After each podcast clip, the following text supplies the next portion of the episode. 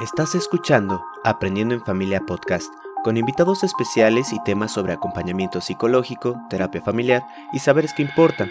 Si te gusta nuestro contenido, ayúdanos compartiendo. Y si quieres escuchar sobre algún tema en particular, escríbenos a nuestra fanpage de Facebook en Familia Aprendiendo.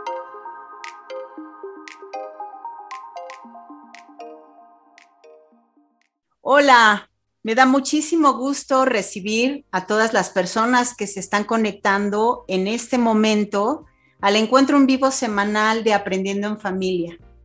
Un lugar que preparamos no solo con mucho cariño, sino con el anhelo, la intención de acercarles a ustedes experiencias, saberes, voces de personas que nos harán reflexionar, que nos plantearán desafíos, que nos harán sentir retos a ideas preconcebidas, posturas que a lo mejor valdría la pena repensar, ¿no? Y hoy, hoy no es la excepción.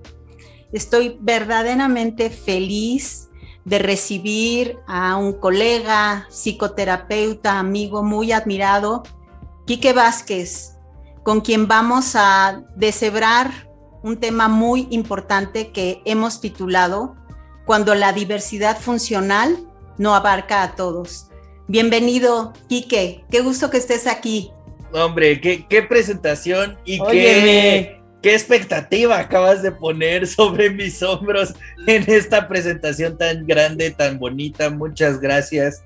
Eh, sí, eh, estoy muy emocionado de formar parte de, Aprendiendo en Familia, de conversar al respecto. Eh, de verdad que agradezco mucho tu invitación, eh, porque además, si me permites el, cebollazo y el guayabazo, nos conocimos en, una reunión de terapeutas donde estábamos celebrando ya un tiempo de trabajo. Eh, no había tenido la oportunidad de conocerte y de conversar contigo, pero empezamos a, compartir ideas, a, compartir desde nuestras posiciones, desde nuestros saberes. Y la sensación de la charla fue tan grata que tuvimos que darnos el chance de ponerle una pausa para volverla a reactivar hoy o sea, esto, esto que están a punto de ver surgió en una charla de, café, eh, por decirlo de alguna manera, y, la verdad es que estoy, estoy muy agradecido de, que se abra este espacio para, para, poder hablar de este tema que se quedó un poquito pendiente en ese momento, pero eh, no hay plazo que no se cumpla, oye.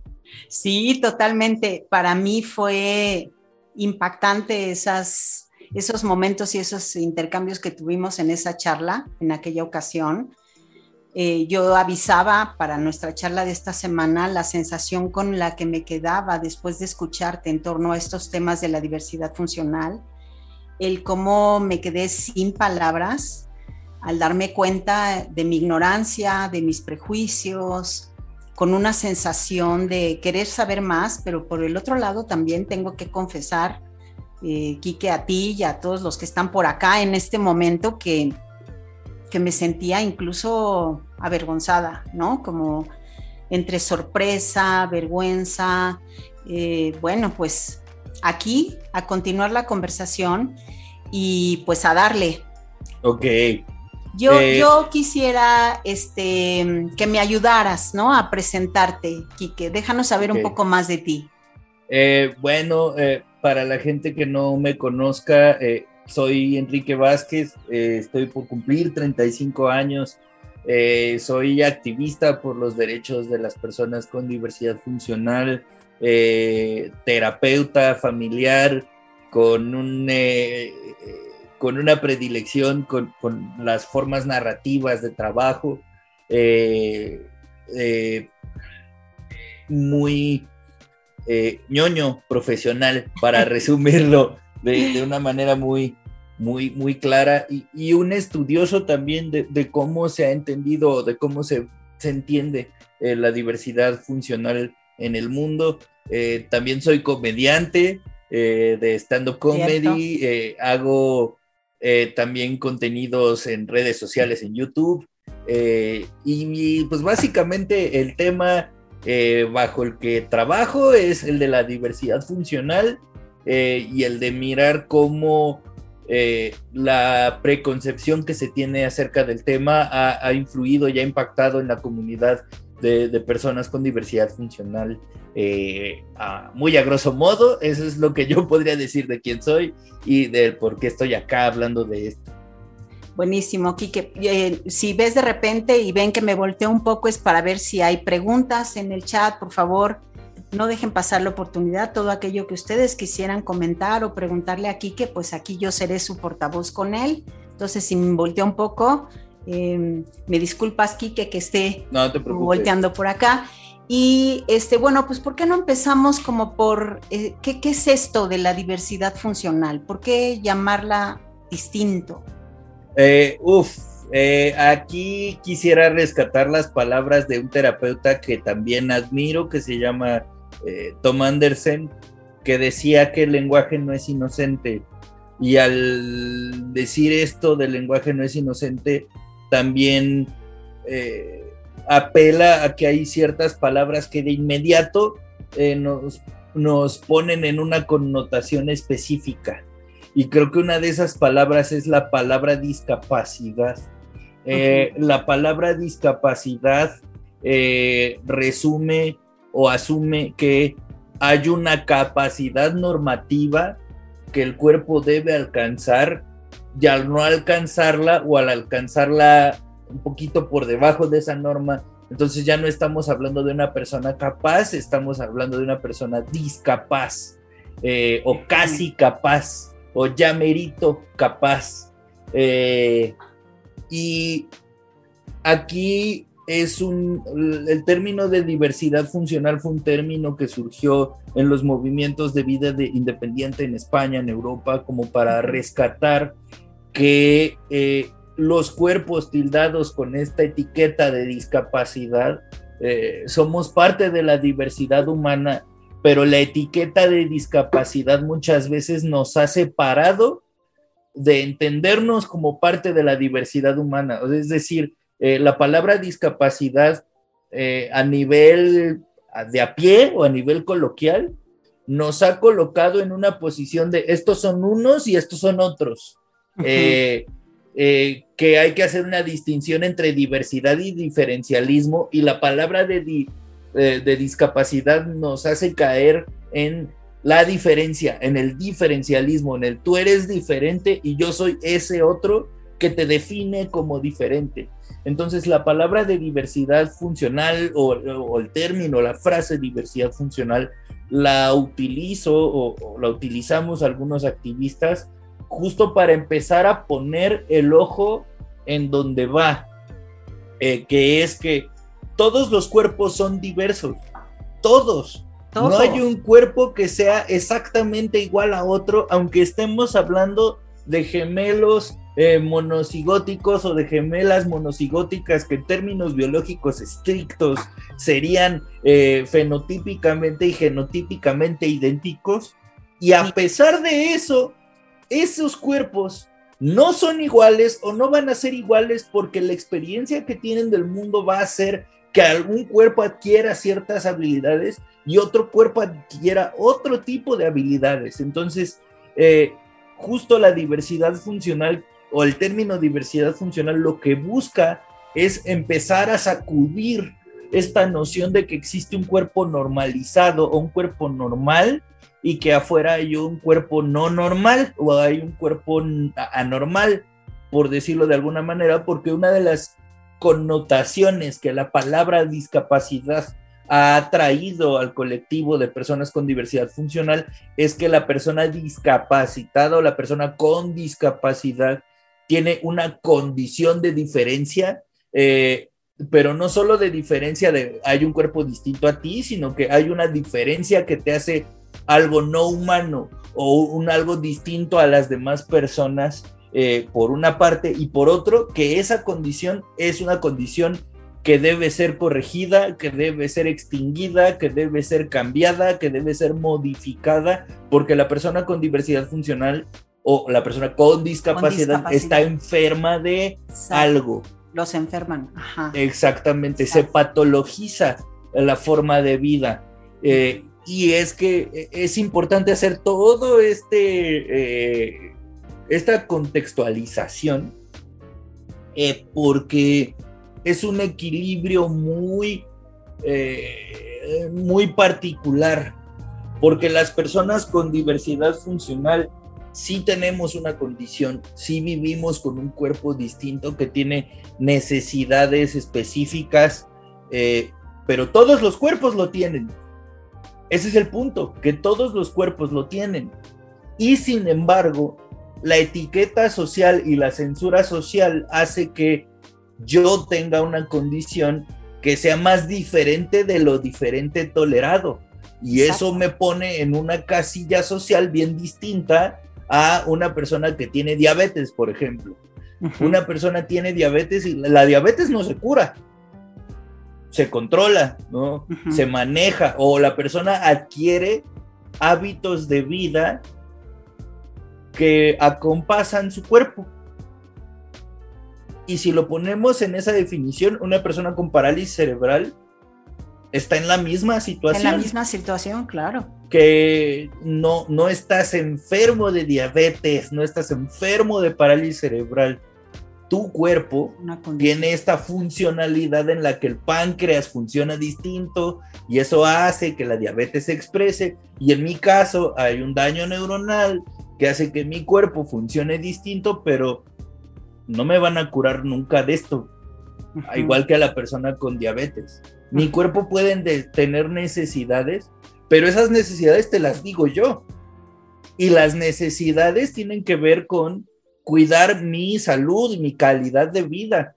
Pero eso es totalmente independiente a mis oportunidades sociales, a mis oportunidades de interacción, a los prejuicios a los que me enfrento, a las barreras de accesibilidad, comunicacionales, arquitectónicas. Esas no tienen que ver con mi cuerpo. Esas tienen que ver con que el entorno no pensó que alguien como yo iba a formar parte del mundo. Entonces, justo por eso hacemos o por eso hago, eh, me, lo voy a, me lo voy a endilgar a mí, por eso hago esta distinción en la diversidad funcional y la discapacidad. Porque si buscamos en la Convención Internacional de los Derechos de las Personas con Discapacidad de la ONU, que es como la ONU junto a gente con diversidad funcional de todo el mundo, si ustedes ven la definición de discapacidad que se ofrece en ese documento, dice que la discapacidad es, este, es una palabra mutable, cambiable, que además define a una persona con un funcionamiento distinto que se enfrenta a las barreras que le impiden su participación plena y efectiva en igualdad de condiciones a las demás personas. ¿Qué, qué nos dice esta definición? Esta definición nos dice que la discapacidad no aparece sino hasta que hay una barrera enfrente mío que determina que yo no participe en igualdad de condiciones que otra persona. En términos estrictos, podríamos decir que existen las personas con diversidad funcional y los entornos discapacitantes y las actitudes discapacitantes y las personas que promueven interacciones discapacitantes. Es decir, que la discapacidad no aparece sino en la relación que, uno establece con otra persona. Con otra persona. Entonces, estamos hablando que la, que la discapacidad, como está eh, definida en estos términos de la ONU, está en la relación, pero en la práctica, ¿no? en, en, en la vida cotidiana, Quique, cuando se habla de que esta etiqueta de discapacitado, cuando no se pone en la relación, sino se pone en la persona, entonces vienen ahí, o sea, ¿cuál es la diferencia para un, eh, es solamente un cambio de etiqueta o cuál es la verdadera diferencia entre nombrar que la discapacidad aparece en la relación y entonces hablar de diversidad funcional? O sea, ¿cómo conviven estos dos términos o, por dónde podríamos entender esto? Hace, es que eh, en mi manera de entenderlo eh, son excluyentes. Eh, no, no, podemos hablar de una persona discapacitada y que al mismo tiempo esa persona tildada como persona discapacitada sea una persona con diversidad funcional. No hay porque manera. No hay manera. Uno está en la relación. Exactamente. Y otro está en cómo funciona el cuerpo, ¿no? Entonces, cuando la etiqueta de discapacidad la pones en la persona, la consecuencia que puede venir de esto es que se trate a la persona como una, eh, en la sociología de discapacidad, se habla del avatar discapacitado, eh, de esa persona o de ese cúmulo de características, adjetivos, posibilidades, circunstancias que se presuponen de una persona en tanto tiene la etiqueta de discapacidad. Entonces, creo que esa es la diferencia.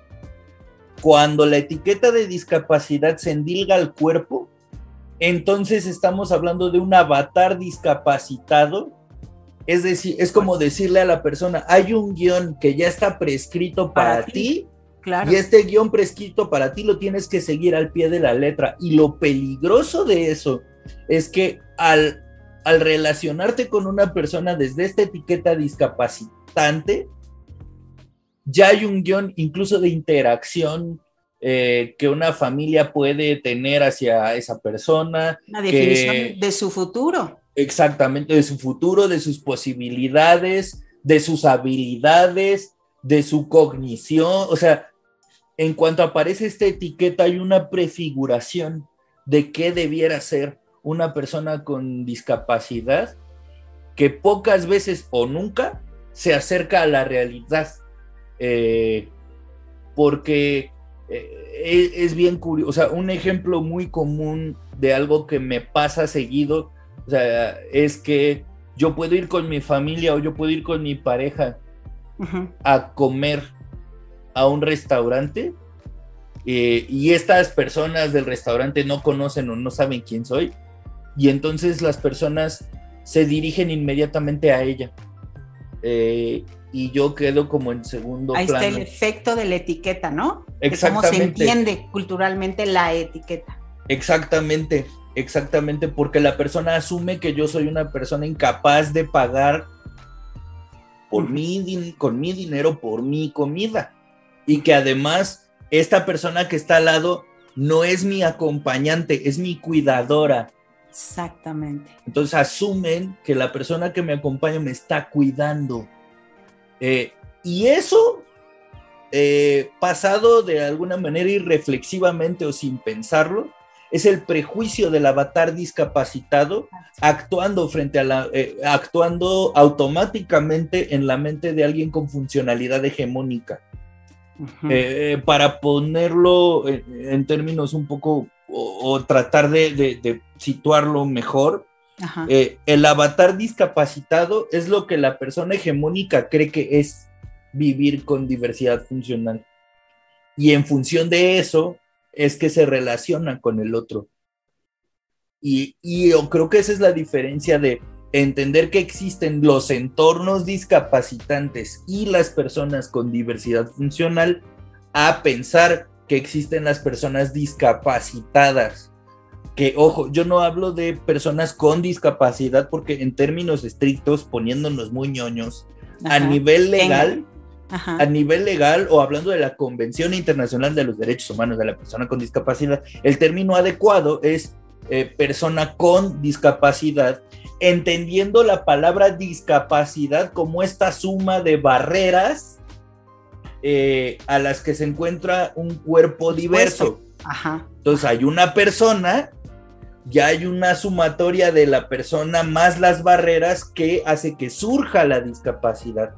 Por eso hay, hay, una, hay una frase que a mí me indigna y me molesta mucho, que es cuando la gente dice con un cinismo además que todas las personas tenemos una discapacidad. No es cierto, güey.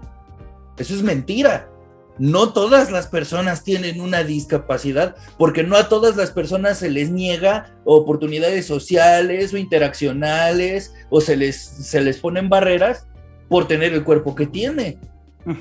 Eh, y la gente erróneamente dice, pues yo uso lentes, tengo discapacidad. No, papito, Esta es una funcionalidad tolerada por la sociedad y está bien. Claro, aquí estamos hablando de otra cosa. Y las etiquetas sociales que tienen hacia alguien eh, de, que, usa lentes no son las mismas o las consecuencias que tiene una persona que usa lentes no son las mismas que alguien que camina diferente, que alguien que piensa en un ritmo diferente o que piensa en términos diferentes o que habla de con un idioma distinto. Eh, exacto. No son las mismas consecuencias sociales, no son los mismos impedimentos sociales que tiene una persona con estas funcionalidades a que alguien que usa lentes. No lo son. Entonces, decir que todas las personas tenemos alguna discapacidad es invisibilizar que allá afuera hay barreras que afectan a unos de una manera muy apabullante. Eh, y, eh, es como cuando alguien dice, yo no puedo ser machista porque tengo mamá y tengo hermanas. no, papito, de eso no va. De, la misma manera, eh, la, decir que todas las, todas las personas tenemos un grado de discapacidad no es cierto. No es cierto.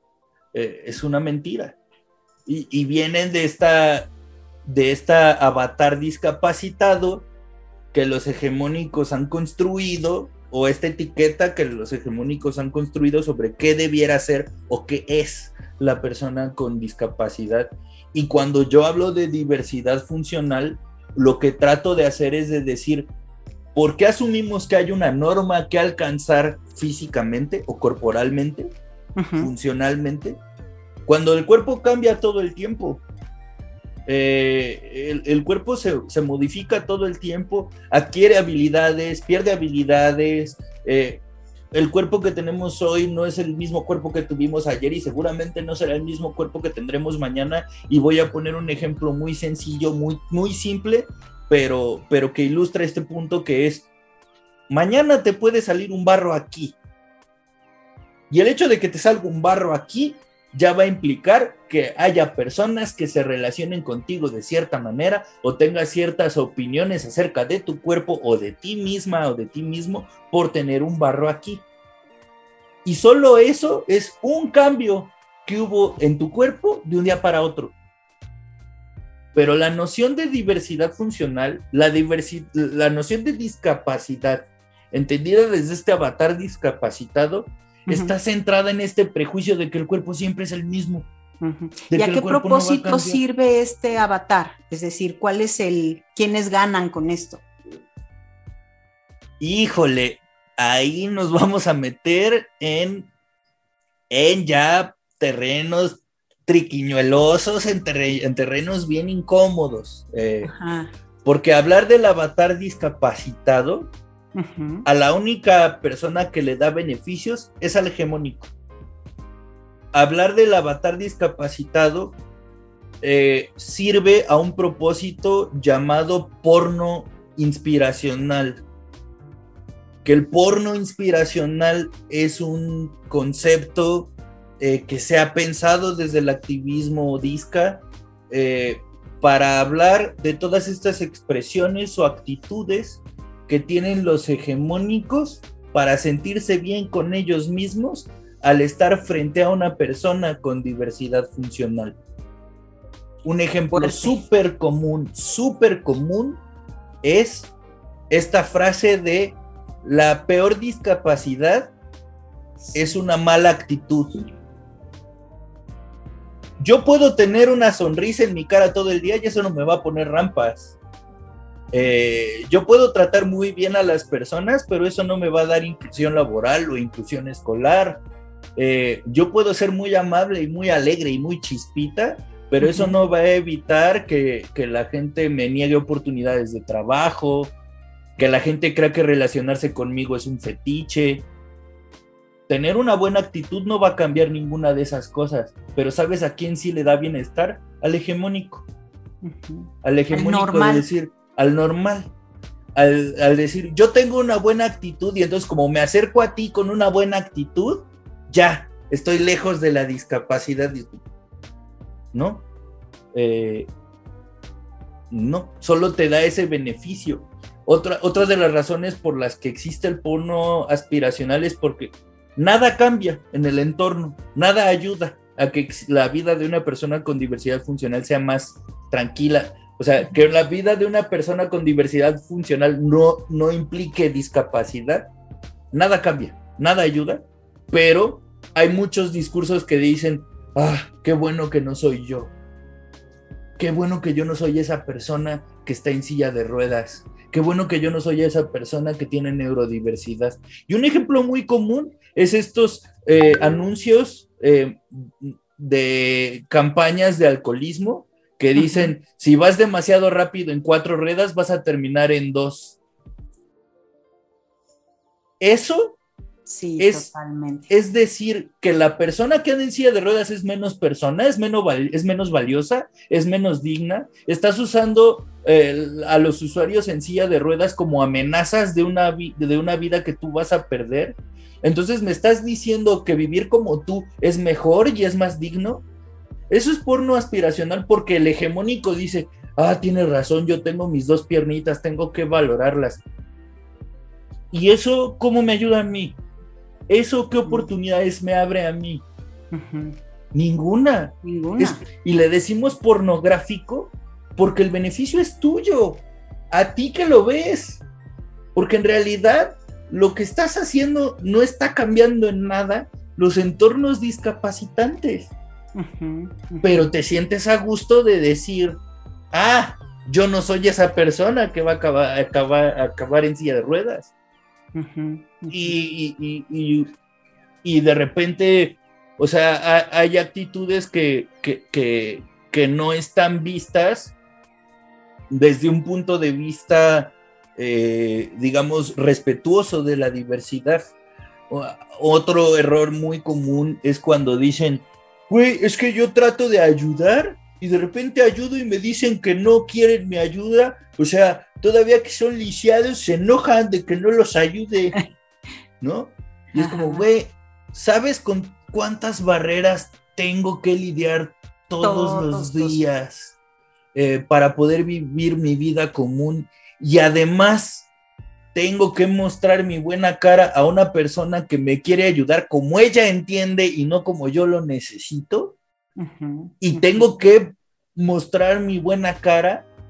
O sea, si te das cuenta, las personas con diversidad funcional llega un punto en que ni siquiera nos podemos indignar.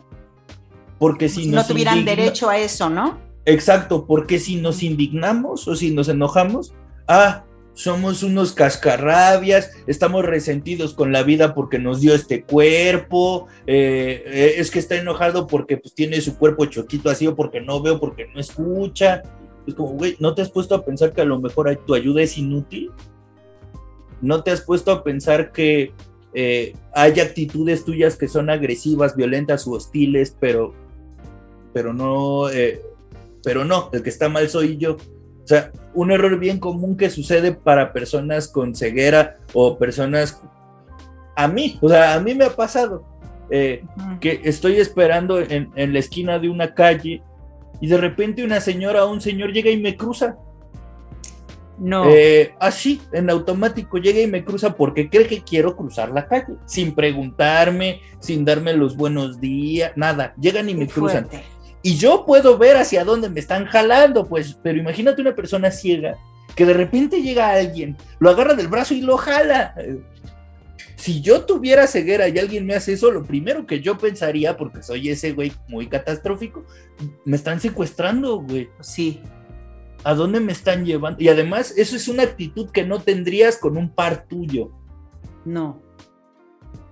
Entonces, ¿qué es lo que te hace tener estas acciones y tener estas actitudes frente a una persona con diversidad funcional, el capacitismo, el avatar discapacitado. Exacto. Esto, este, este ser activista tuyo de, en, contra del capacitismo, que de hecho es parte de lo que nos están eh, comentando aquí, Jessica, eh, pregunta cómo y por qué comenzó este activismo en, en tu caso, cómo surgió esta conciencia. Eh, va a estar, se va a poner muy intenso esto, eh, porque mi activismo surgió cuando yo le tuve que plantar cara a mi familia eh, hubo dos anécdotas muy fuertes en mi vida que me hicieron activista. Una es esta, cuando le tuve que plantar cara a mi familia porque la parálisis cerebral que yo tengo es una parálisis que afectó al crecimiento de mis músculos. Entonces lo que sucede es que mis tendones y mis músculos crecen a destiempo y eso genera como espasticidad.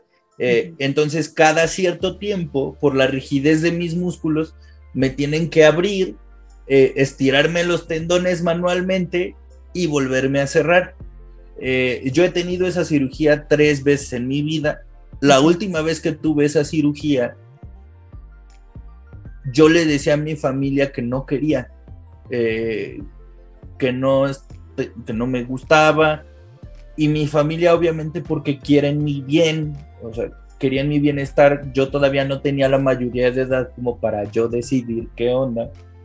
Entonces tuvimos una charla muy larga y muy tendida en donde al final pues decidí hacerme esta cirugía y la recuperación fue tan dolorosa, tan horrible. O sea, yo me acuerdo haberle dicho enojado, muy enojado a mi, no me acuerdo si a mi mamá, creo que a mi papá, a mi papá o a mi mamá, llorando de dolor. Esto es tu culpa. Yo desde el principio les dije que yo no quería esto. Esto es tu culpa. Tú me convenciste de esta. Ahora sóbame. Ahora drógame. No quiero sentir dolor porque esto es tu culpa. Yo no quería esto. A mí no me preguntaron. A mí no me pidieron parecer de esto. Y obviamente reconozco que era el dolor el que hablaba.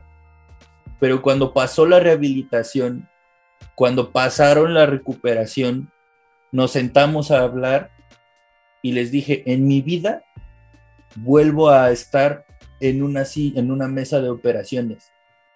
En mi vida. Porque tomar una decisión de la que yo no estaba plenamente convencido me hizo pelearme conmigo mismo y me hizo pelearme con mi familia, que es las personas a quienes más amo en el mundo. No puedo permitir que esto me quite el amor por mi familia y me provoque un odio hacia mí mismo. Y ahí fue donde yo entendí, yo dije, yo soy una persona que puede hablar y que le puede decir a su familia esto no me gusta. Yo no quiero esto.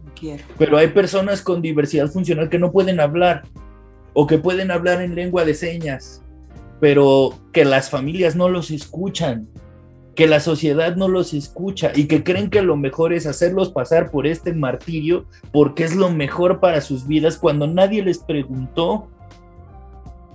¿Eso no les parece violento?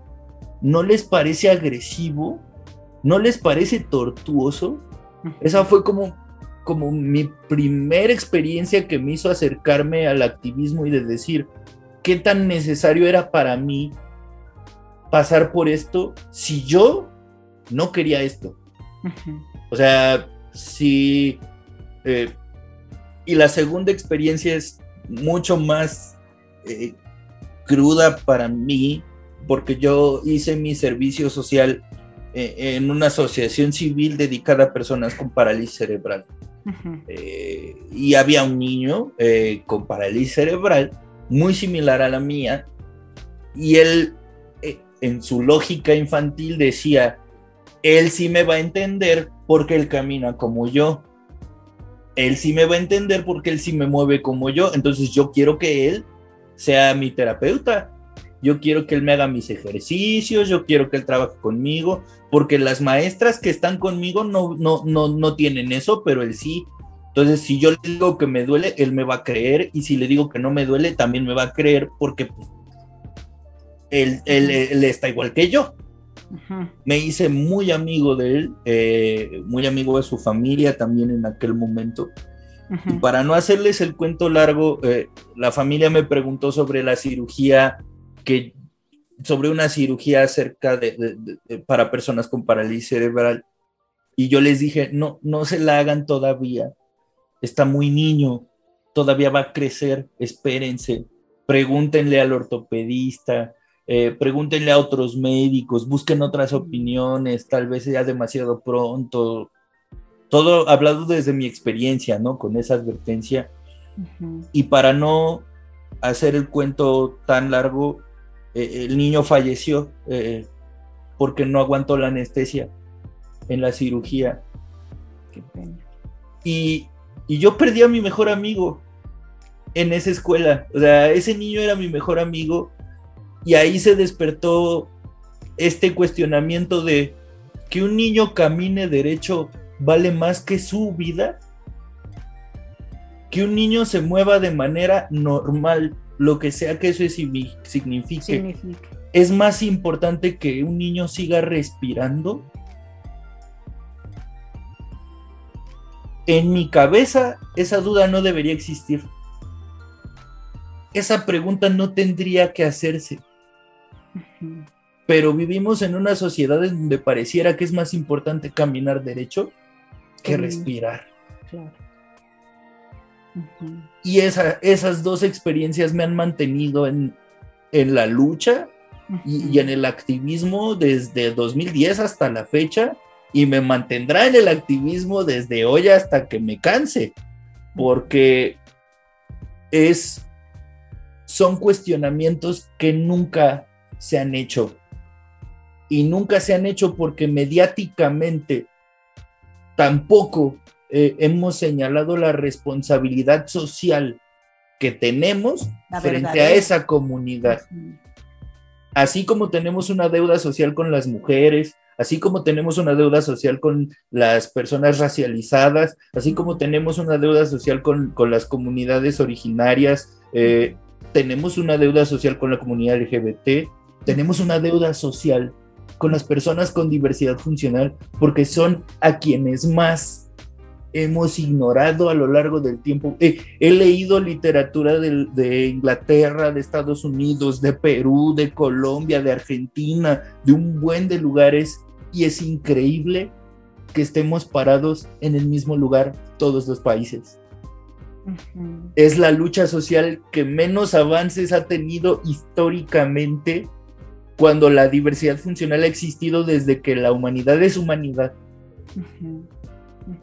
Y a mí se me hace ridículo que en la época del body positive, de la aceptación, de la diversidad, del multicolor, se siga dejando a las personas con diversidad funcional atrás.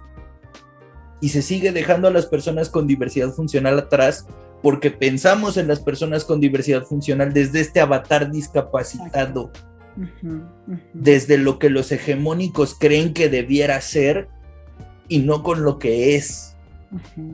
Y Cerrando es- todas las posibilidades, ¿no? A Sí, futuro. sí.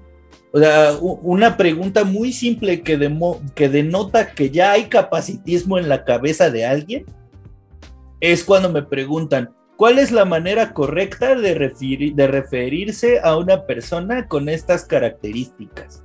Porque yo he oído persona con discapacidad o minusva, o sea, ya. Pero la pregunta en sí ya encierra capacitismo. Ya. Porque, porque es más importante para ti decirles de la manera adecuada que quitarle una barrera. ¿Por qué? Porque no las vemos, Quique. Porque esos son los privilegios de la población hegemónica, de lo que se define como un cuerpo capaz. Porque están no solamente los prejuicios, sino la ignorancia. Claro, O sea, es- Y- es- y- aquí es esta diversidad de la que se habla y que, como tú bien señalas, pues no abarca a todos.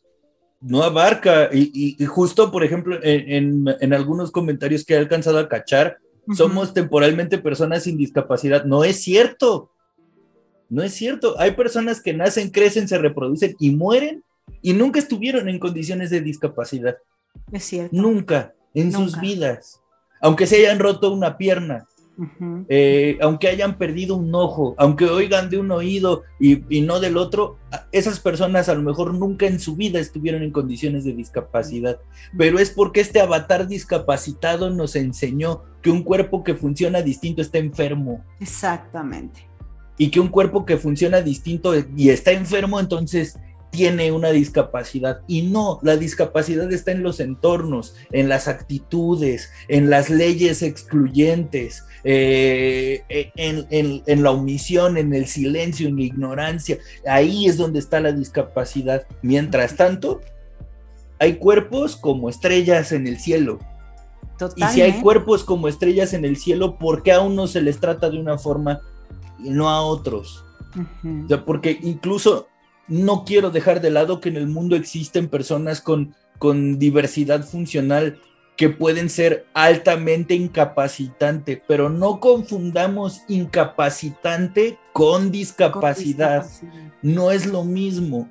O sea, hay personas que no se van a poder mover, que no van a poder hablar, eh, que van a necesitar asistencia permanente, pero eso no significa que detrás de ese cuerpo hay un ser humano, hay una persona que tiene derecho a tomar decisiones, que tiene derecho a participar de su entorno, pero el discurso médico rehabilitador, este avatar discapacitado es tan abrumador, tan dominante, que nos impide cuestionarnos.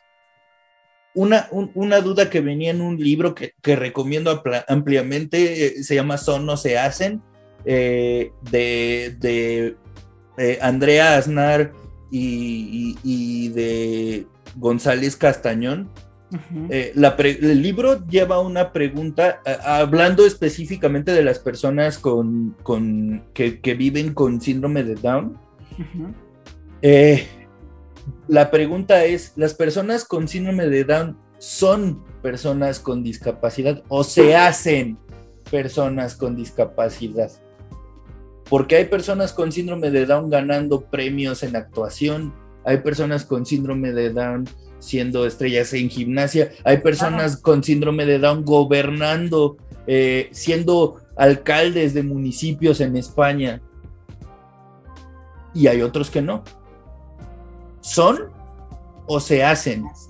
Si la duda sigue persistiendo, entonces quiere decir que hay algo que estamos haciendo nosotros como sociedad que hace que se hagan y no que sean. Entonces, justo a lo que invita este libro es a reducir esa brecha y asegurarnos de que no se hagan y de que dejemos que las personas sean como son. Como estrellas en el cielo, como bien dice. Exacto. Dice eh, Claudia la Caballero que ha dado ha comentado varias cosas, dice si el capacitismo se puede considerar como parte de las fobias que desafortunadamente son, son palpables socialmente. Sí, sí, sí. O sea, si entendemos lo de las fobias como la homofobia, la transfobia, pero es que es bien... Eh, es que el proceso hacia la diversidad funcional no es tan así porque la manera en la que tratamos socialmente a la diversidad funcional o a las personas con diversidad funcional es la invisibilización. Al menos en la, en la al menos en la transfobia se ve. Ah, exacto, exactamente. Se ve. Se ve. Pero a las personas con diversidad funcional se nos anula, se nos ignora, se nos invisibiliza. Entonces, digamos, decirle fobia sería asumir que yo veo a un alguien y a ese alguien le tengo actitudes eh, eh, activamente excluyentes. Lo horrible en las personas que con diversidad funcional que nos enfrentamos a un entorno discapacitante es que se nos invisibiliza. Ese sería el primer paso, ¿no? Es decir, acá nos preguntan eh, Laura Rosales. Dice, en el entorno empresarial se habla mucho de la inclusión, desde cómo lo definen, ¿verdad? Inclusión de personas con discapacidad porque tienen rampas. Ajá. De entrada, ¿cómo lo definen, no? Personas con discapacidad. ¿Por dónde empezamos para reorientarnos? Dice. Eh, asumiendo que estás mal. De este, entrada, ¿no? De entrada. O sea, porque y, no porque estés mal tú como persona y que le cagaste pasito, no, es asumir que uno está en la ignorancia, en el error, porque vive en un entorno que nunca contempló la existencia de una persona con diversidad. nunca lo habías pensado desde ese lugar. Exacto. o sea, parándote en ese territorio eh, y, y pensando que así como hay cuerpos como estrellas en el cielo, no se, nunca se va a lograr la inclusión al 100%. Jamás. ¿Por qué? porque ningún lugar en la Tierra va a poder admitir a todas las personas en el mundo. Tan simple como en tu casa no se habla mandarín, entonces un chino se les va a ver chinas. Exacto. Eh, se la va a pasar bien en chino. Exactamente.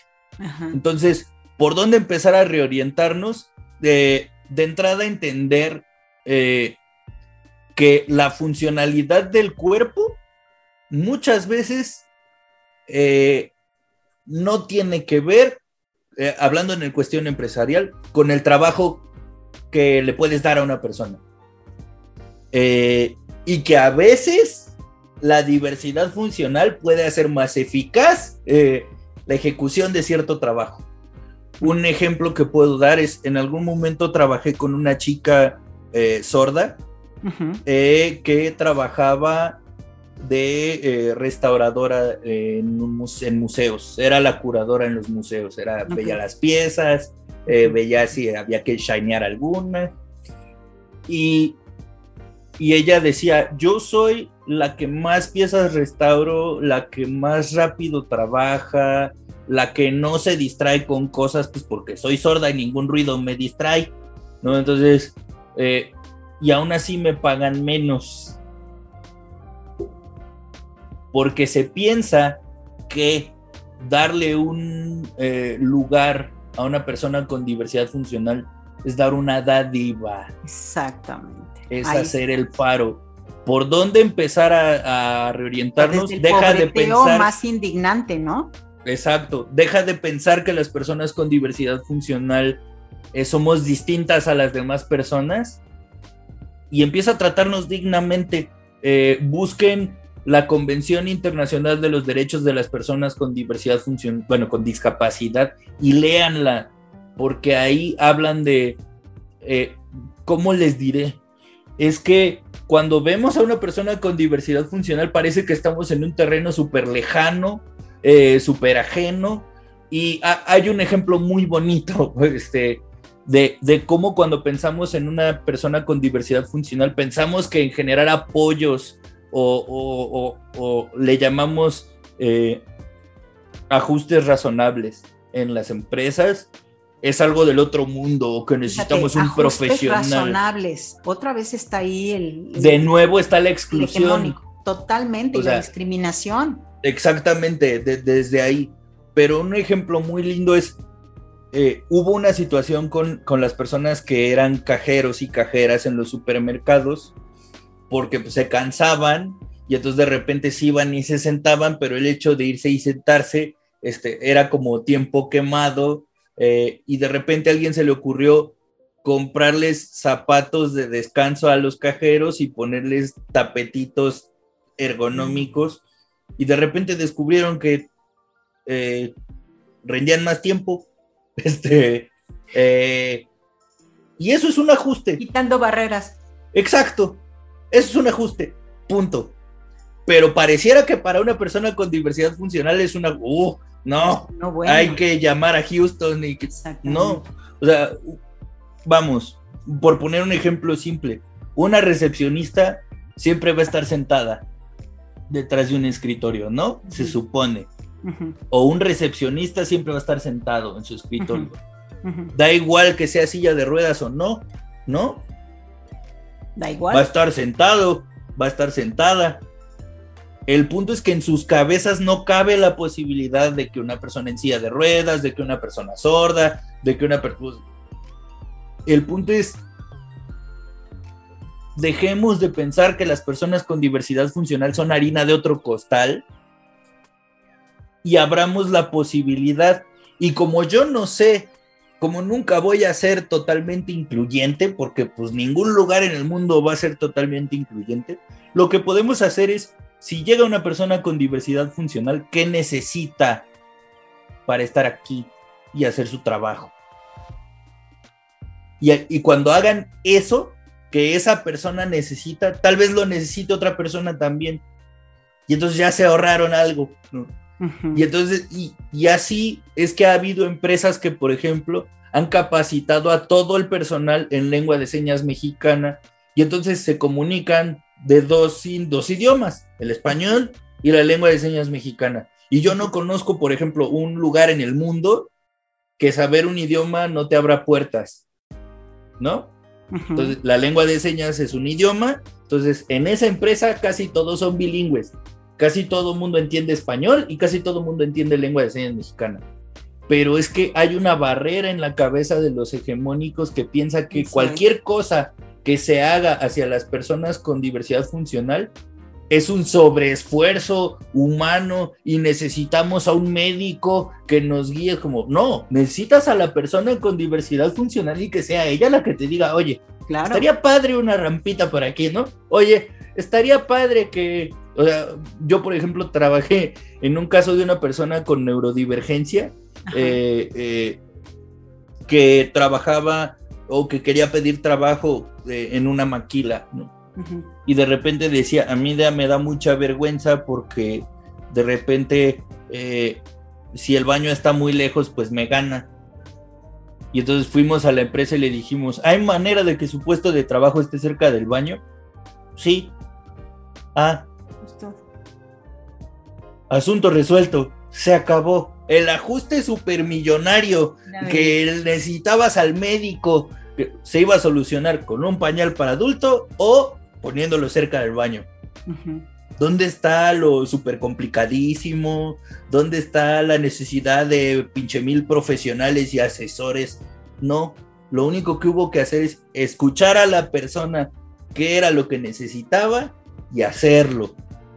Y ya. Listo te escucho, Kike, y me traslado a dos lugares y quería plantearte estas dos preguntas, ¿no? Es decir, un microentorno que es la familia, o sea, cómo desterrar en el microentorno de la familia ese capacitismo, cómo llevar esto que tú nos estás diciendo a escuchar a quien está en esta situación de diversidad funcional, quien es diverso funcionalmente, para que en ese microentorno no haya estos rígidos scripts eh, del avatar este, discapacitado, ¿no? Y el otro son los programas de inclusión en las universidades, en las escuelas. Cuéntanos un poco, ¿cuál es tu, visión en estos dos entornos?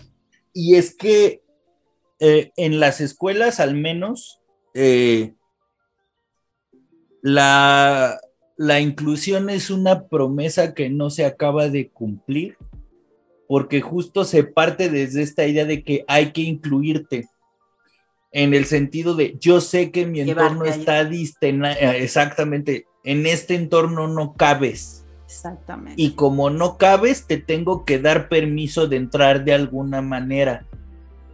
Y no, creo que la manera, o sea, la única manera en que la inclusión se logre es dejando entrar a las personas con diversidad funcional al entorno.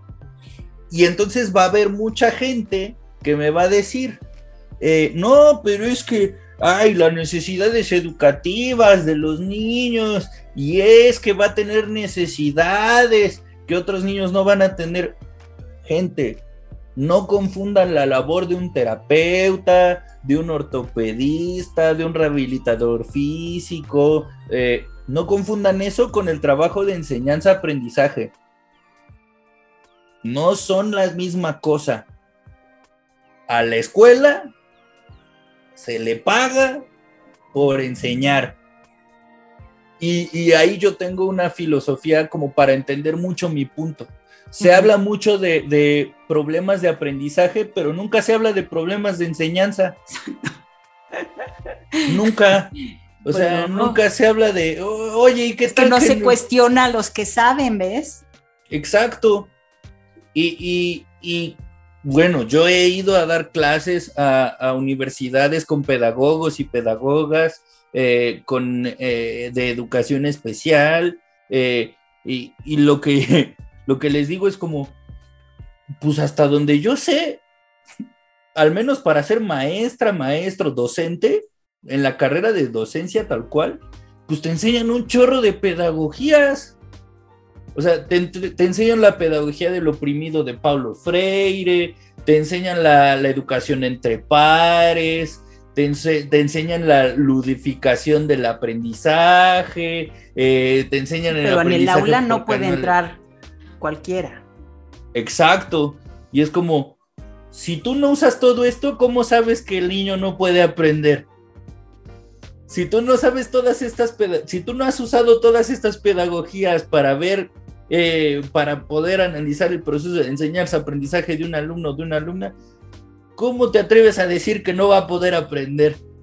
O sea, yo lo que les digo es como, las herramientas las tienen, o sea, yo he visto sus programas de estudios y tienen un chorro de conocimientos acerca de cómo enseñarle a un niño y a una niña y, de diferentes maneras. Enseñarle de manera individual, de manera comunitaria, de manera grupal. O sea, los conocimientos los tienen porque no los usan para una persona con diversidad funcional. Porque además... Porque no están en sus aulas, Quique. Exacto. No van a estar en sus aulas. Porque además, cuando piensan en una persona con diversidad funcional, implican en el costo que tiene dejar entrar a una persona con diversidad funcional cuando vivimos en un sistema tan injusto que todos los ajustes que se tengan que hacer para que una persona pueda acceder a su derecho a la educación, todos los ajustes los va a cargar la familia usualmente son las familias que pagan por el terapeuta, por la sombra, por todo lo demás. Y las escuelas ni siquiera se hacen cargo. A mí págame la colegiatura y ya estamos. O sea, como que las escuelas piensan más en los costos que va a tener incluir a una persona con diversidad funcional que en los beneficios que se puede tener cuando una persona con diversidad funcional eh, comparte un espacio comunitario. De nuevo está el patrón de la invisibilización. Totalmente. Ahí otra vez. De nuevo, ahí está. O sea, de no, no, no, esta escuela no es para ti. O sea, ¿qué diferencia tiene esto a cuando en los 50, 60 era el autobús de los negros y el autobús de los blancos? Ninguna. Pero nos gusta pensar que como este está enfermo, va a necesitar que lo curen. Y entonces hay un teórico que se llama Norm Kunk, que se llama, que, que dice que pareciera que hay unos prerequisitos funcionales para poder formar parte del mundo. O sea, si tú no puedes hablar, si tú no puedes ver hasta cierta distancia, si tú no puedes caminar a cierta velocidad, si tú no puedes eh, eh, hilar tus ideas a cierta velocidad y de cierta manera, entonces no puedes convivir. Sí. Y entonces eh, la convivencia es algo que se da no solo en una persona. hay personas que deciden convivir con otras y se acercan. ¿Por qué restringimos la convivencia escolar a estos prerequisitos funcionales? Cuando estos prerequisitos funcionales ni siquiera garantizan que un niño aprenda o no. yo creo que el problema de la inclusión es el mismo problema del que hemos venido hablando, solo que en el concepto, en, el, contexto, escolar. Y, yo creo que para lograr la, la, inclusión hay que dejar de pensar en que hay que incluir a alguien y solo dejar que ocupe el lugar y ver cómo se las arreglan. Claro, es una enorme diferencia, porque en uno hay posibilidades, perspectiva de futuro, ¿no? Y en otro no. Y ahí es donde entra el otro microcosmos, que es la familia.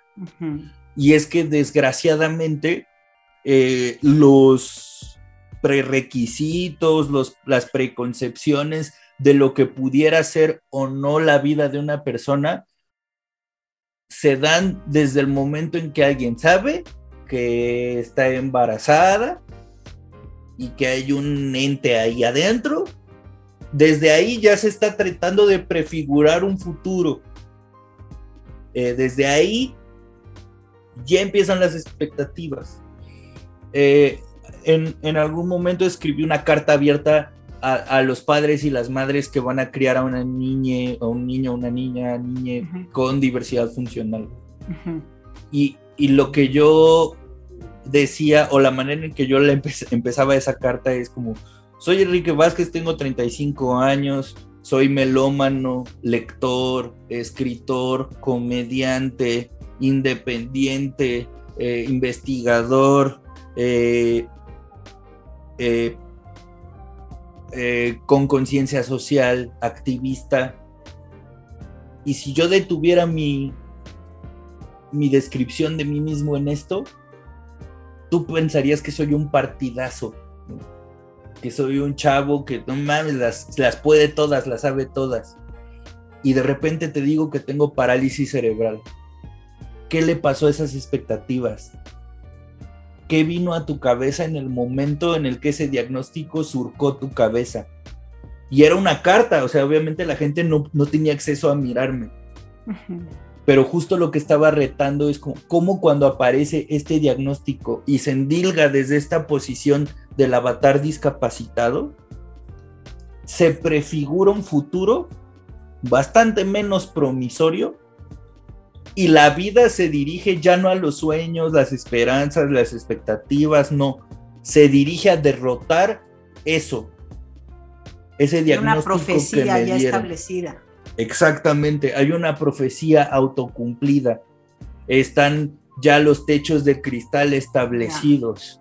Ya hay todo un algo prefigurado eh, y, hay prefiguraciones peligrosas, riesgosas, que nadie se ha puesto a cuestionar eh, porque, por ejemplo, eh, hay grupos de apoyo entre familias de personas con diversidad funcional en donde se dice que te desahogues, ¿no? de todas las injusticias, de todo lo malo, que hay que ser un duelo eh, por el niño perdido, por la niña perdida, por la niña que fue.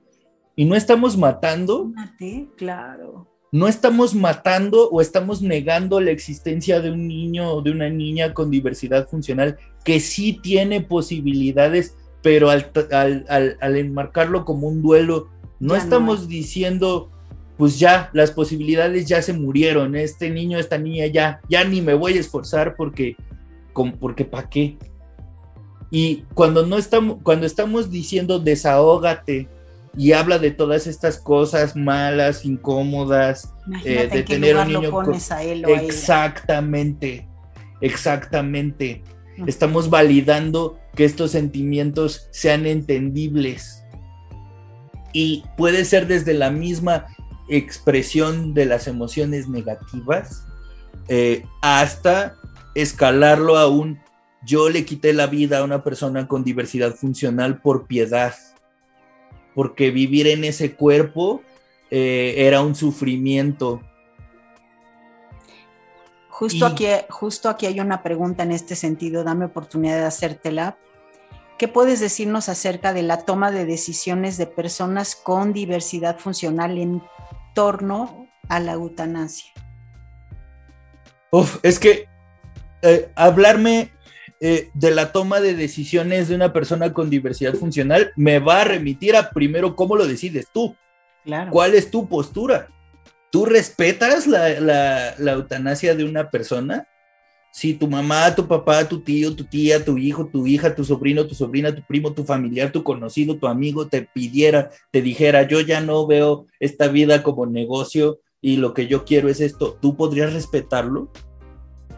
Porque ese es el primer punto, porque la invisibilización de las personas con diversidad funcional nos ha llevado a pensar que somos incapaces de decidir nuestra vida o incluso se nos ha criado para que seamos incapaces de tomar decisiones sobre nuestra propia vida.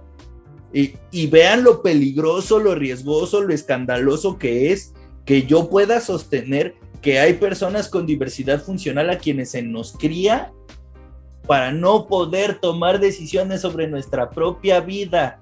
El avatar a todo. El avatar a todo lo que da. Y el, y el, y, el símil no es menos escandaloso, que es cuando, como por ejemplo cuando hay mujeres dentro de círculos de violencia tan restrictivos que no pueden ni decidir cómo ponerse la ropa para salir a la calle. Cuando se trata de una mujer es escandaloso, pero cuando se trata de una mujer con diversidad funcional es piadoso, es eh, prudente, es esperable, es celebrado, es elogiado. Yo nada más lo dejo ahí, pero eh, cuando me pides que, que, te diga mi postura hacia la eutanasia de las personas con diversidad funcionales, ¿qué tanto, cuáles son las herramientas que tú tienes para escuchar la postura de esa persona con diversidad funcional al respecto? Porque si una porque lo que pareciera que está ahí en duda es otra cosa, ¿no? Exactamente, porque si... Exacto, exacto. Porque si hay una persona sin diversidad funcional tomando la decisión sin tomar en cuenta lo que quiere una persona con diversidad funcional, la línea entre asesinato y eutanasia es bien delgada. Entonces, para hablar de eutanasia tenemos que estar hablando de que contamos con las herramientas suficientes de, reconocimiento de la capacidad de toma de decisiones de la persona con diversidad funcional sobre su vida. Y para eso hay personas que lo han estudiado, o sea, han estudiado eh, técnicas de comunicación aumentativa, o sea, formas de comunicarse hay hay gente que ha estudiado y que hay ingenieros que están creando y que han creado herramientas para comunicarse con personas con diversidad funcional. La eutanasia es una línea muy delgada porque lo que tienes que tomar en cuenta es siempre la voluntad de la persona con diversidad funcional. Y hay personas con funcionalidad hegemónica que creen que tomar su voz eh, y, y, ser yo la que decida es respetar eso y no es cierto. Eso se llama sustitución de la voz. y, es volver a invisibilizar a una persona con diversidad funcional, curándonos en salud diciendo, es que yo lo conozco mejor que nadie. No, nadie se conoce mejor que uno mismo a sí mismo.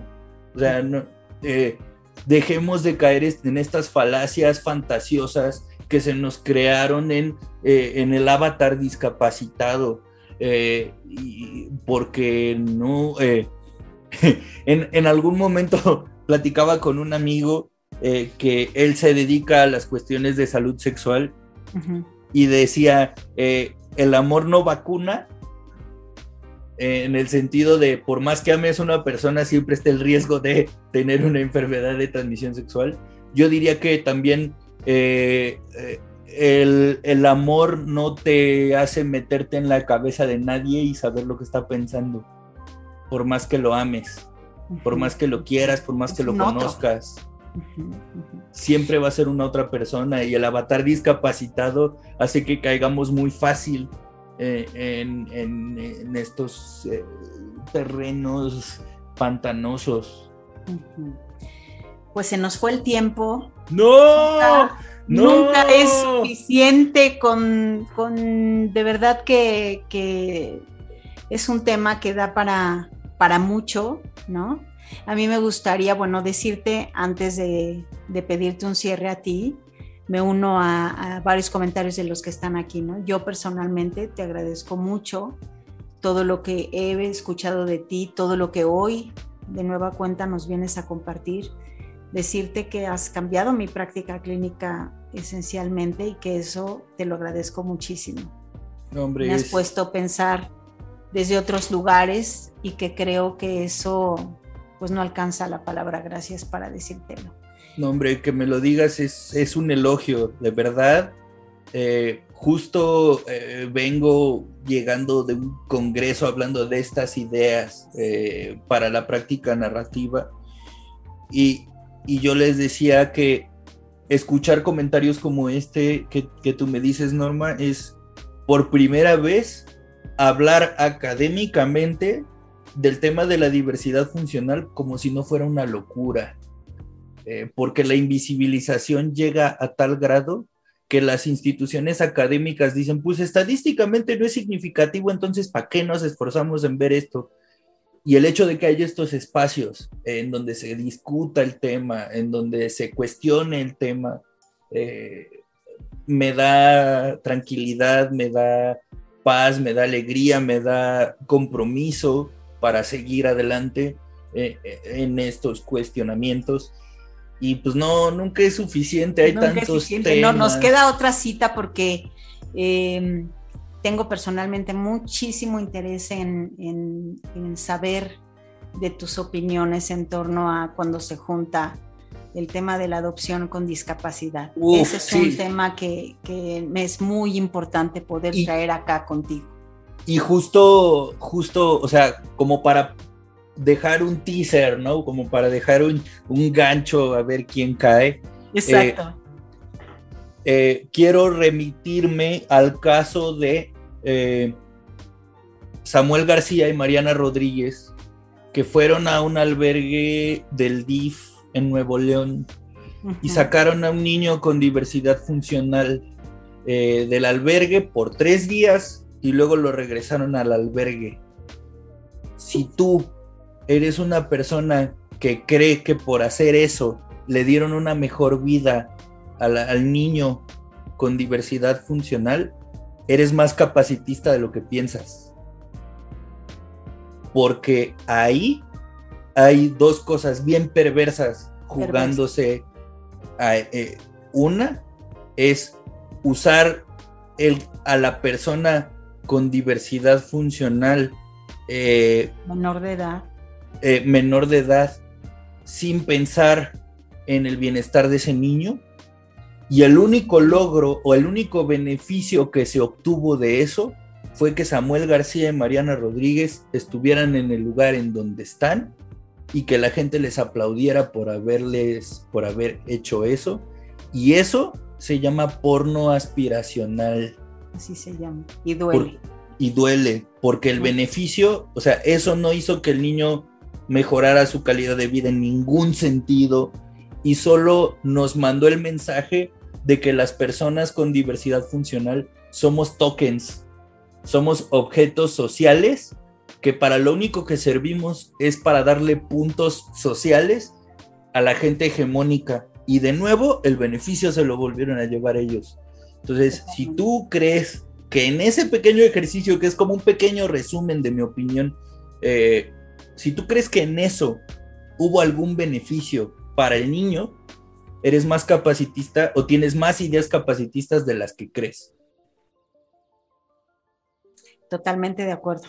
Sí, un evento lamentable, doloroso y del que hay que hablar, ¿no? Hay que hablar. yo te decía cómo me quedo pensando, cómo en las solicitudes de adopción mencionan si estarías dispuesto a recibir a un niño o niña con discapacidad, ¿no? Pero ese es un tema que, quiero traer acá y que lo quiero traer contigo. Así que claro, habremos de tener otra fecha. Agradecerte infinitamente, Kike. Acá eh, hablan de que es un placer escucharte, que les gusta mucho haberte conocido.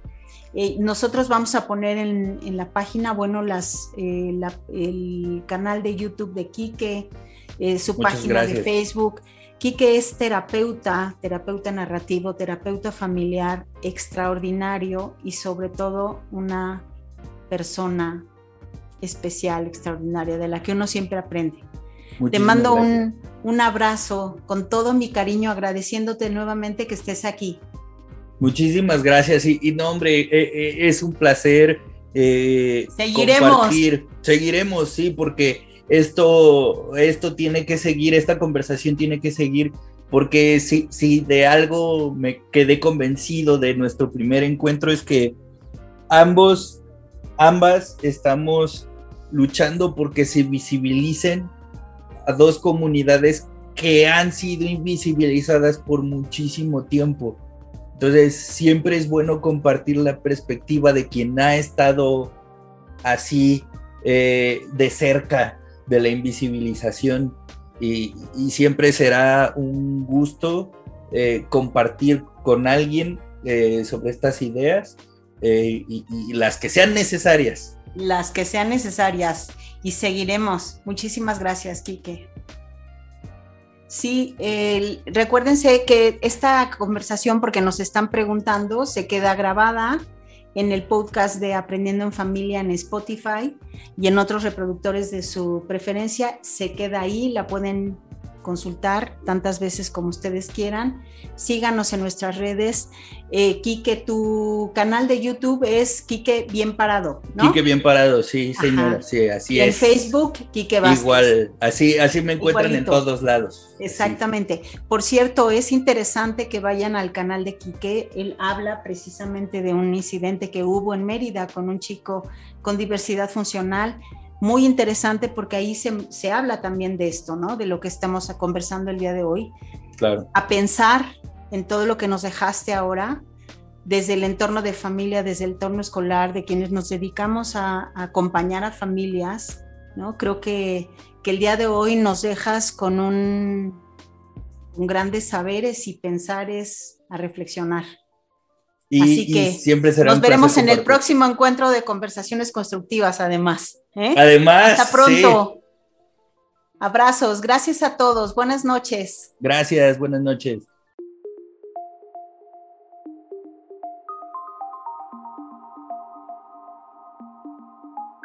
Escuchaste Aprendiendo en Familia Podcast. Muchas gracias por acompañarnos. Te esperamos la siguiente semana con más temas de interés e invitados muy especiales. Si te gustó, ayúdanos compartiendo el contenido. Te esperamos.